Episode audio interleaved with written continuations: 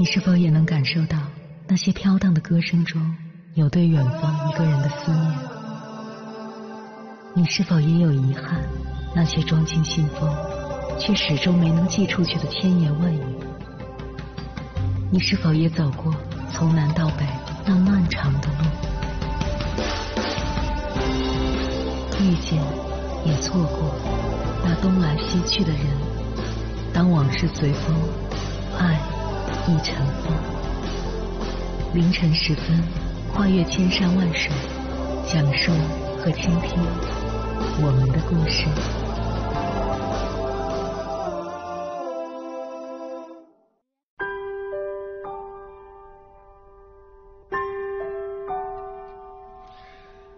前段时间，有位在 IT 公司上班的男听友 A 失业了。他问了我一个问题：“主持人，你觉得送外卖丢人吗？”我说：“没有钱用才丢人呢。”然后我给他讲了另一位女听友 B 的故事。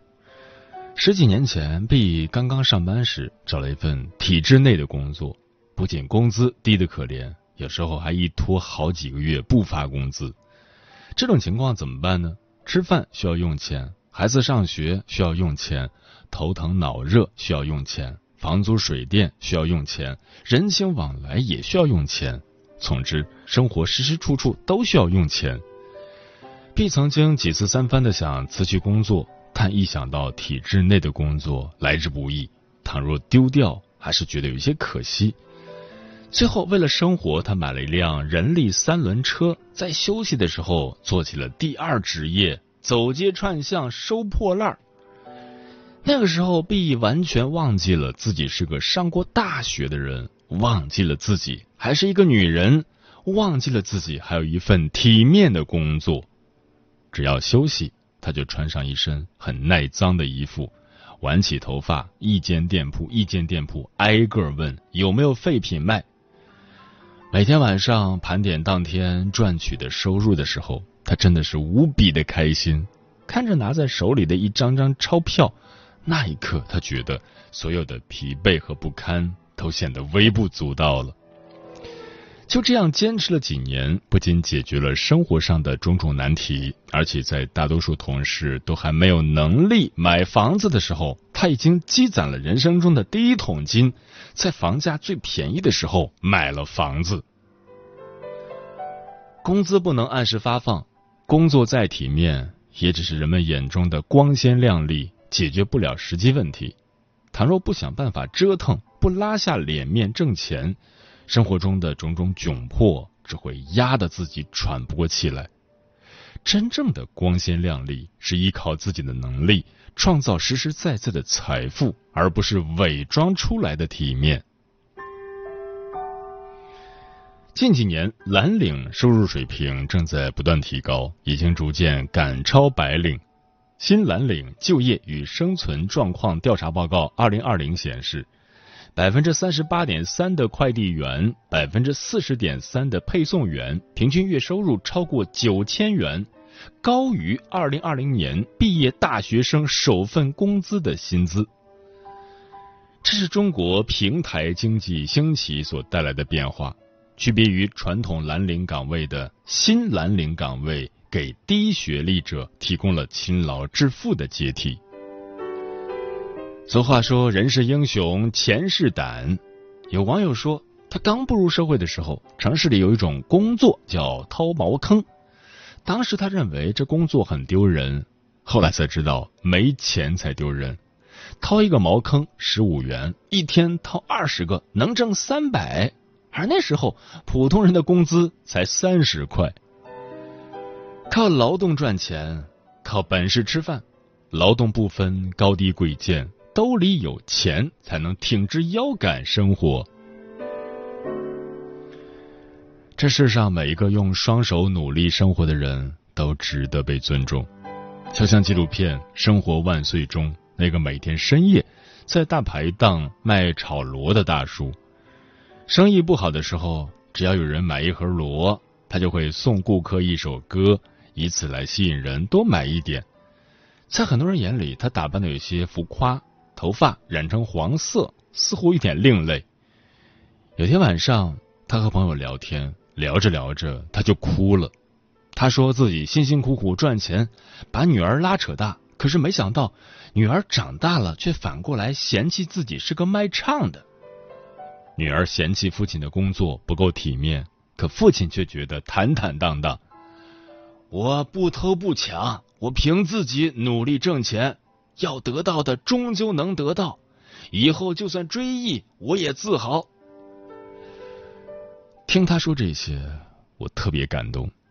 每个人都有自己的选择，或主动或被动。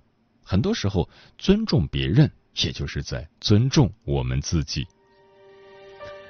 接下来，千山万水只为你，跟朋友们分享的文章选自微故事少女，名字叫《努力生活的人值得被岁月温柔以待》，作者 Tina。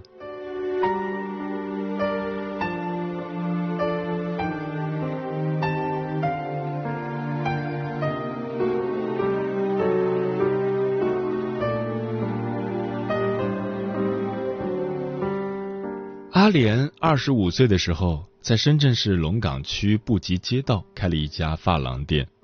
由于生的漂亮标致，她身边不乏追求者，但一直没遇到真正令自己心动的人。尽管家里催婚催得紧，她也一直不愿将就。百无聊赖的午后，阿莲清理着晒干的毛巾。此时，H 君推门走进发廊。那青涩的脸庞，微展出来的笑意，迎着风，带着阳光扑面而来。阿莲和 H 君眼神第一次碰撞的时候，未曾想有一天会与之相恋、相爱并结婚。但是这一刻，某种陌生的情愫在阿莲心里慢慢的发芽。洗头的时候，阿莲和 H 君一见如故，相谈甚欢。阿莲从中得知。H 君今年二十三岁，刚中专毕业出来工作，家里经济比较困难，所以在努力赚钱供家里的弟弟上学。阿莲仿佛从他看到了自己刚刚走出来社会打拼的样子，觉得 H 君就像是自己的一个映射，不由得与他更亲近了一些，后来就成了朋友。一天晚上。阿莲拿出传呼机，想邀请 H 君一起去酒吧玩，但 H 君赚的钱都寄回去给弟弟读书了，这会儿以身上没钱为由拒绝了。那晚，阿莲和朋友也没有去成酒吧，而是去逛街。逛街的身上也没有带传呼机，没想到 H 君后来给阿莲回了很多条信息。原来 H 君担心阿莲去了酒吧，发了信息又没回复。于是就开着摩托车去了当地的几家酒吧找阿莲，没找到，便折返回阿莲的住处，在那儿等着他回来。傻小子在冷风中等了很久很久，终于看到了一个女生的身影出现，距离越近看得越清。H 君看到了阿莲回来，便心急的大喊了一声阿莲的名字。阿莲有些吃惊。当 H 君把当晚的事情告诉阿莲时，阿莲内心是感动的。后来，阿莲回了老家江西，在家里被各种催婚。在当时，一个女孩子二十五岁还未婚，可以说是大龄剩女。在家里人介绍各种对象时，阿莲心里不自觉的会拿之与 H 君对比，觉得都不如 H 君好。于是不知哪儿来的勇气，阿莲给 H 君发了信息，问他要不要来江西见自己的父母。没想到 H 君很爽快的就答应了。你等我，我很快就过来。两个人都没有明说我们在一起吧，但是都为此感到兴奋，内心隐藏的情愫迅速生根发芽，并绽放出绚丽的爱情之花。H 君怀着紧张兴奋的心情请了假，并长途跋涉来到了阿莲老家。H 君是个很斯文儒雅的人，阿莲的父母见过很是满意，因为相比起村里的其他男生，H 君就显得高大威猛又帅气很多。阿莲妈问起 H 君家里的情况：“你们家里有这样的大山吗？”H 君回答：“没有的。”阿莲妈二问：“你们那边需要劈柴烧火吗？”H 君回答：“也没有的。”阿莲妈指着家里的那口老井在问：“你们那里有这样的水井吗？”H 君说：“我们那儿不用水井的。”阿莲爸妈听完都认为 H 君家里条件不错，就欣然同意了他们俩在一起。H 君也决定要带阿莲回去见自己的父母。阿莲怀着欣喜激动的心情上了通往 H 君家乡的大巴车。随着车子渐渐行驶到了普宁，阿莲看着车窗外那灯火通明的道路，觉得 H 君的家乡基础设施建设确实比较完善。但经过了这一片之后，汽车并没有停下，之后渐渐开进了偏远漆黑的地方。阿莲心里突然感觉很陌生，不会是上当了吧？遇到人贩子了？这黑灯瞎火的地方是哪里呀？没多久，车子停了，阿莲跟着 H 君下车后，看着眼前的一切和自己想象的完全不一样。这时，阿莲才恍然大悟，这里确实没有大山，都是鱼塘和稻田，也确实没有用柴烧火，烧的是稻苗。H 君带着阿莲来到一排屋子前，阿莲看着眼前的景象，屋子有大户有小户，有刷的漆白的漂亮小屋，也有长满青苔的陋室，心里想。再差也不会是那长满青苔的陋室吧？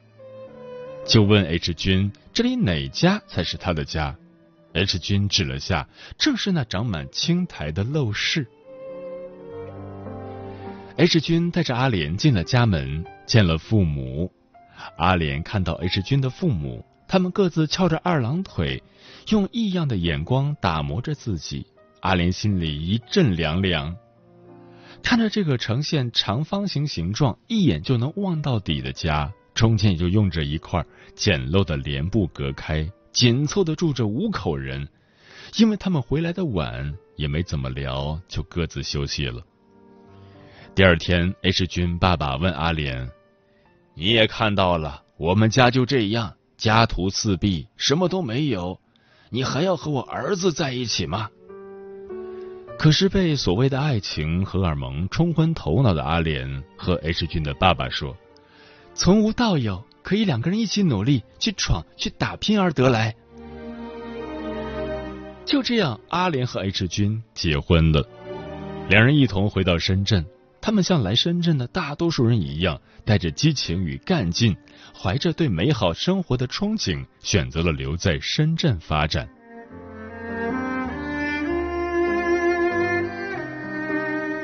可是婚后并没有像阿莲想象的那么幸福。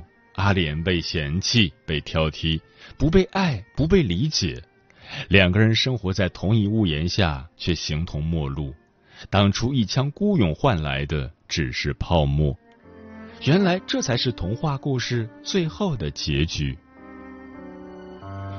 故事中的阿莲是我所在公司的清洁阿姨 Z 姐。今天下班路上偶遇到，就同路回家。一路上有幸听到她那多姿多彩的人生故事，让我想要写下这个故事，并就最近的一些所遇所感做一个简单分享。前段时间，朋友圈被电视剧《三十而已》刷屏了。电视剧里的三个女主角，在跨越三十岁门槛时的勇气和豁达，触动着无数现代都市女人的心。他们分别在同一个城市，有着各自精彩的故事。剧里的每一个人物角色刻画的都有血有肉。我们都会在不同的年龄段经历着不同的事。以前看人总会用自己的标准划分喜不喜欢这个人，现在不同了，喜欢看别人身上的闪光点，并且把它无限放大去旁观。顾家的独立自信，曼妮的勇敢认真。钟小琴的娇小可爱，每一个角色的展示都是每个人独特的味道和魅力。看完《三十而已》，最大的感受就是，不管我们多少岁了，都要有重新开始的勇气。最喜欢《三十而已》大结局的那句台词：“三十而已，希望我们会有而已的勇气。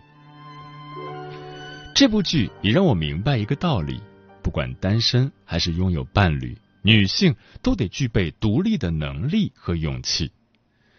让我印象最深的是钟小琴的那句：“都想避风，那谁当岗啊？”对呀，都想避风，谁当岗啊？凭什么当岗啊？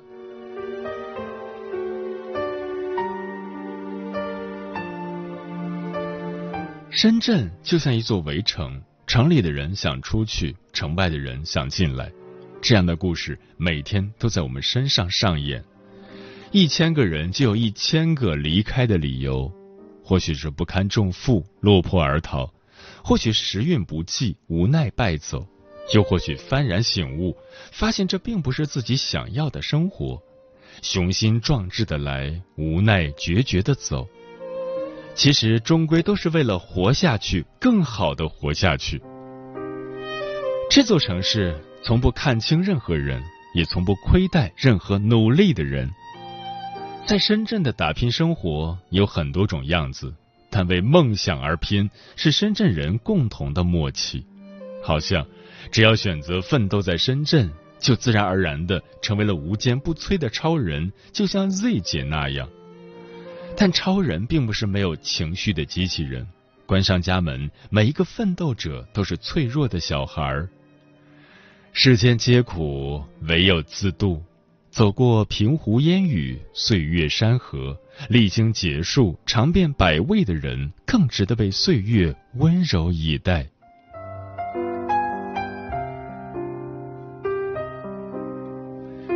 最后，把 Z 姐说过的一段话分享给大家：人贵在自立和不断的自我提升，会赚钱、能独立，是一个人自立的过程。只有不断滋养自己的人，才能让内在变得温润，让灵魂变得丰盈，然后真正的独立，以一个挺拔的姿态应对一切，自给自足，不卑不亢。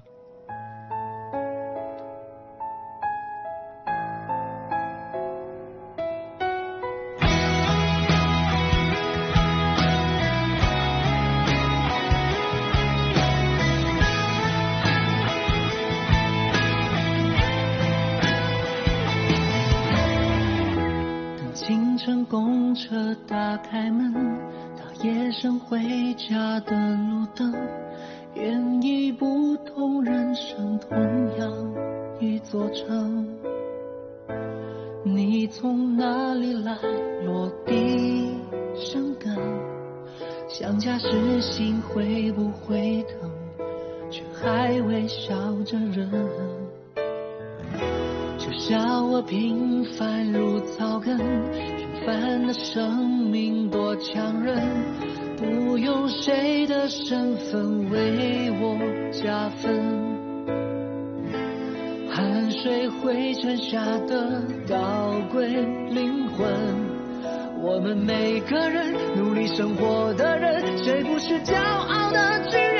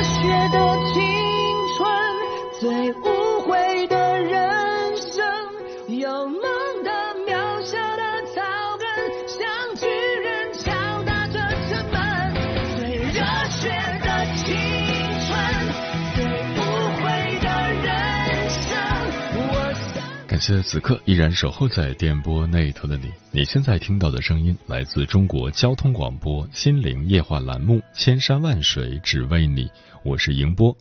今晚跟朋友们聊的话题是：每一个努力生活的人都值得被尊重。对此你怎么看？微信平台中国交通广播，期待各位的互动。阿猫说：“每一个人的生活都不是容易的。你被汗水湿透的衣服贴在身上的样子很狼狈，但你不畏劳苦的样子很高大。你每一滴汗水都不会白流，因为生活不会亏待每一个努力的人。越努力，越幸运。”蓝雨心飞说：“小时候，我跟着妈妈去镇上卖菜，深知农民的不容易。几年前也卖过一年的菜，现在又在种菜。尽管我们很难，但如果需要出去买菜，我都不会讨价还价，因为菜农太难了。普通的菜农没法像大规模蔬菜基地一样机械化管理，就是实实在在的面朝黄土背朝天，一点点种出来。”再从地里收回来的，特别的不容易。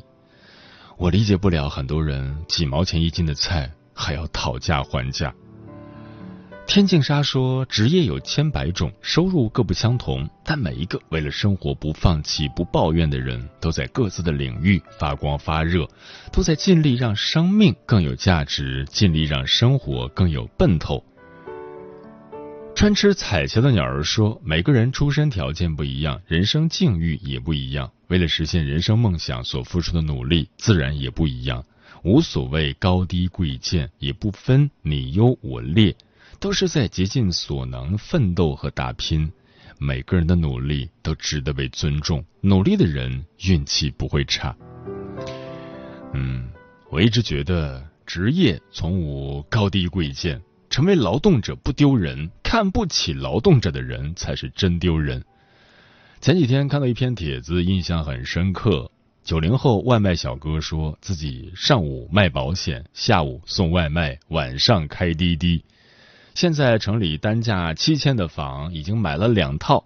他说这一些不是想要表达自己多辛苦，不是想要显示自己有多牛，只是单纯想证明一句话：我谁也不靠，我也能过得挺好。总有人抱怨生活太难，但依然有人勇往直前；总有人觉得成功太费力，但依然有人脚踏实地，一点点努力。成年人的生活都是大写加粗的不容易，靠天靠地不如靠自己。世界上没有那么多的大英雄，为了家人拼尽全力、从不放弃的人就是英雄。时间过得很快，转眼就要跟朋友们说再见了。感谢你收听本期的《千山万水只为你》，晚安，夜行者们。